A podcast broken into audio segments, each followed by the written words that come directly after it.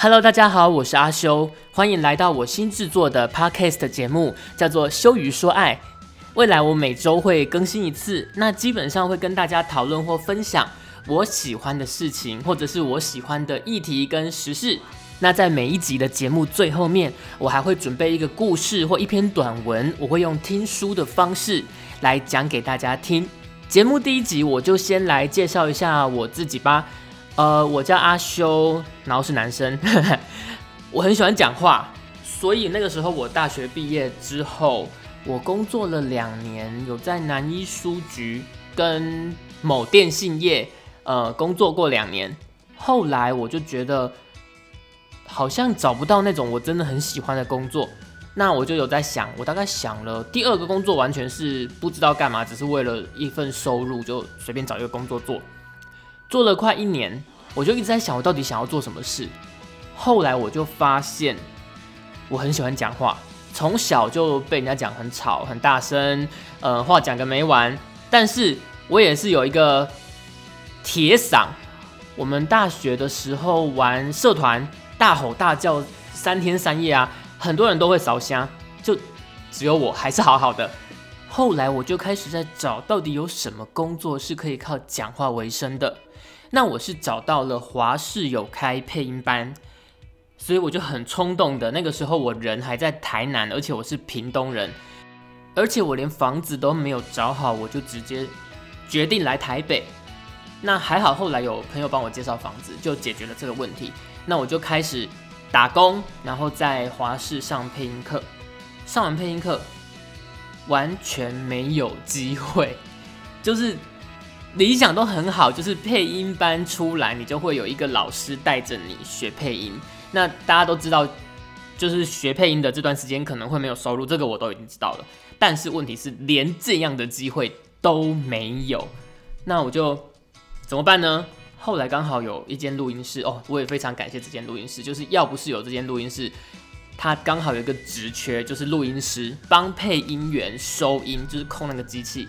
控那个 console 啊，然后开麦关麦什么的，帮他们收音的工作，不然我应该就直接回打包回南部了吧，也不会到今天还能在这边开这个节目来跟大家讲话。我在那个录音室做了大概三年，然后后来一直到现在，我都还是有跟这个录音室合作，就是他们会找我配音，那我有私下接一些自己的配音。所以呢，我现在这个节目是在我家里做的，我有设备可以简单的收音。嗯，那现在就讲到关键了，就是为什么我会好好的一个配音员的的路走来做这个 pocket 节目？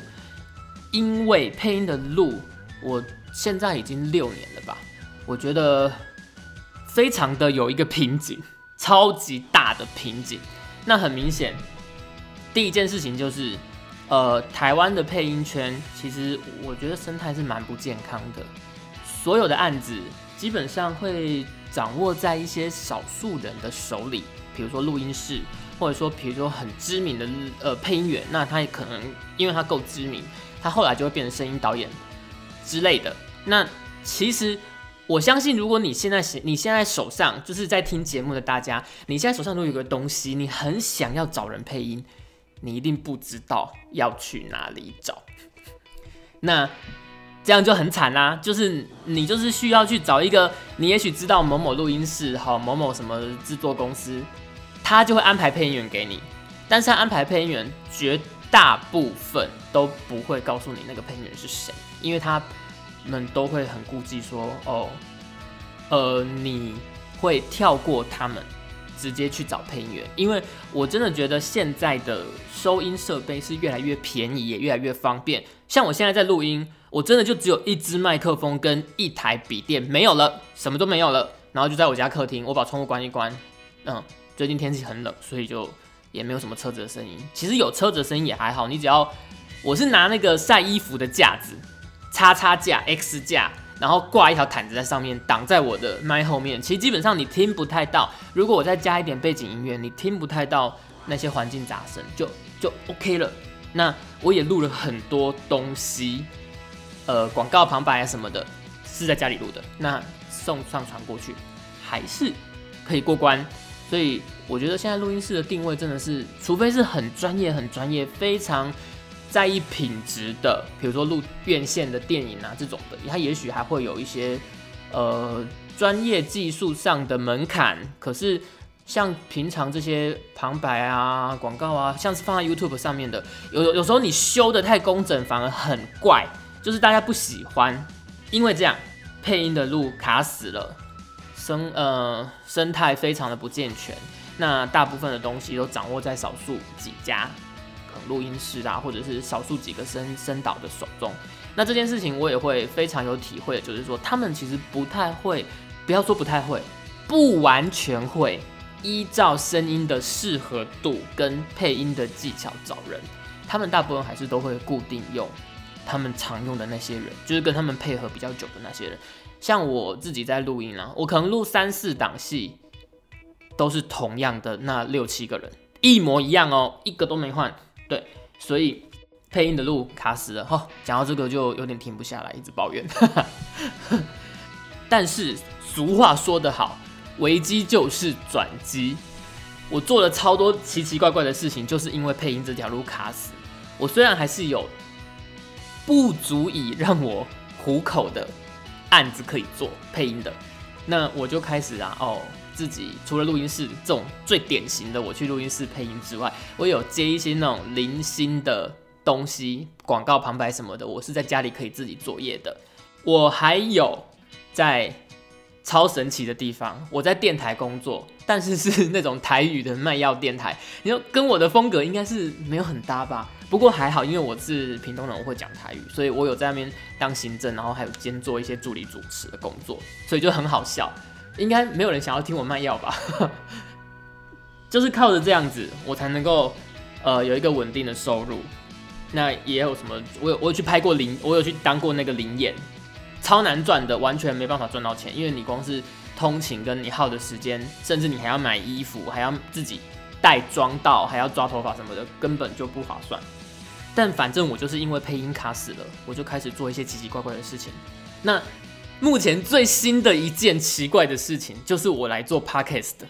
但是我觉得我现在已经有非常开阔的那个想法，我觉得。我不要再局限，我不要再局限配音这件事，因为我曾经有一段时间非常局限，我就是要那种最传统你们想象的配音，就是录音师会找你去，然后你可能就是配韩剧、配卡通、配什么戏剧，然后呃就会在电视上播，然后你就可以变成人家典型的说那些线上的配音员。可是我现在已经没有这样想了，因为我后来有仔细想想，就是我会上来台北的工作的时候的一开始的想法是，我要找一个可以靠讲话。为生的工作，那其实像我现在做 podcast，或者是我在电台，就算是卖药电台，那我觉得那也没什么差。对我来说，其实就是一个全新的体验。我觉得现在年轻的一代应该没有多少人有卖药电台的体验吧？我觉得那是一个很大的、很大的一块。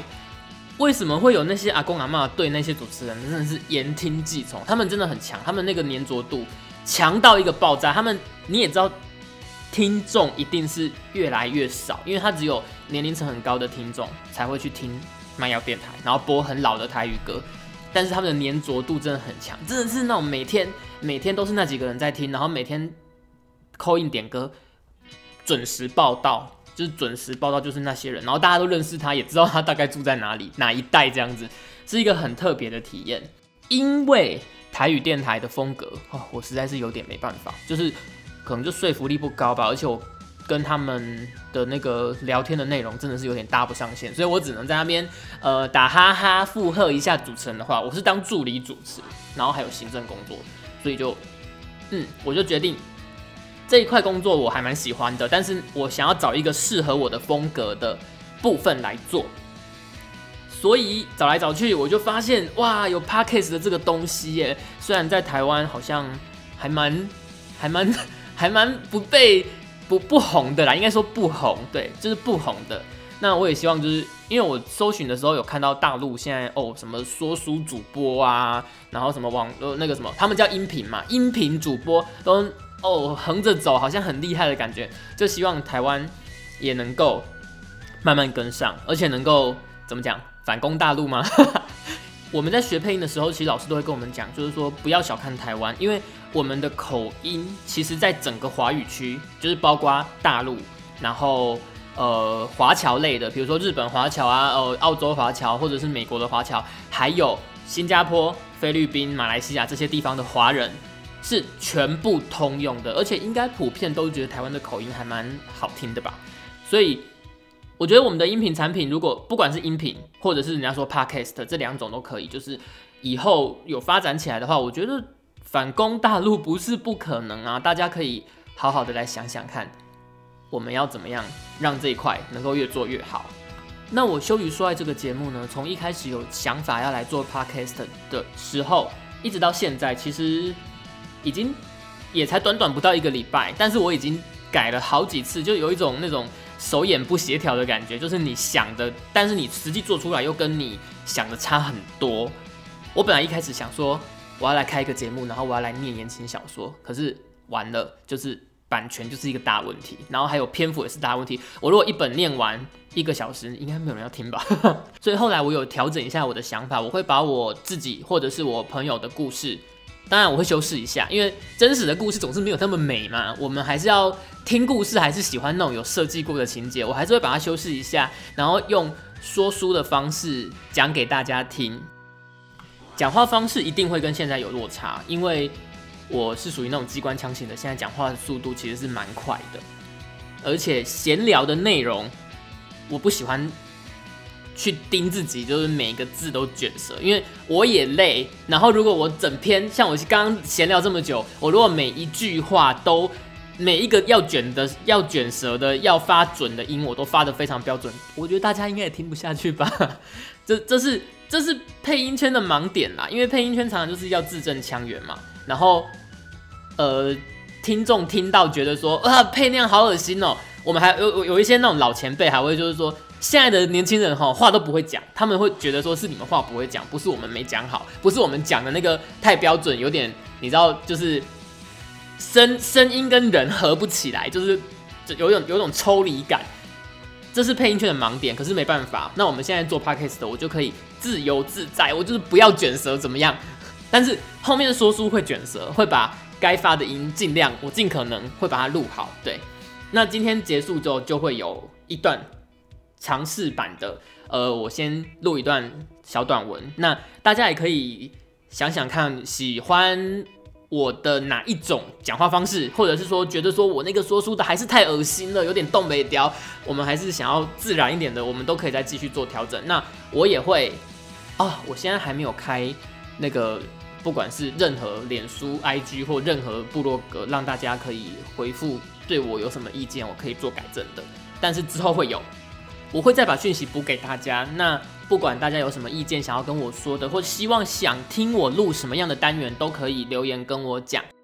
好，今天阿修自我介绍到这边，嗯，差不多十五分钟，那也让大家对我有一个基本的认识。接下来就是重头戏了，也是我做这个 podcast，我其实我始终不愿意放弃的部分，就是。听书的单元，那我为大家念一篇文章，不要走开哟。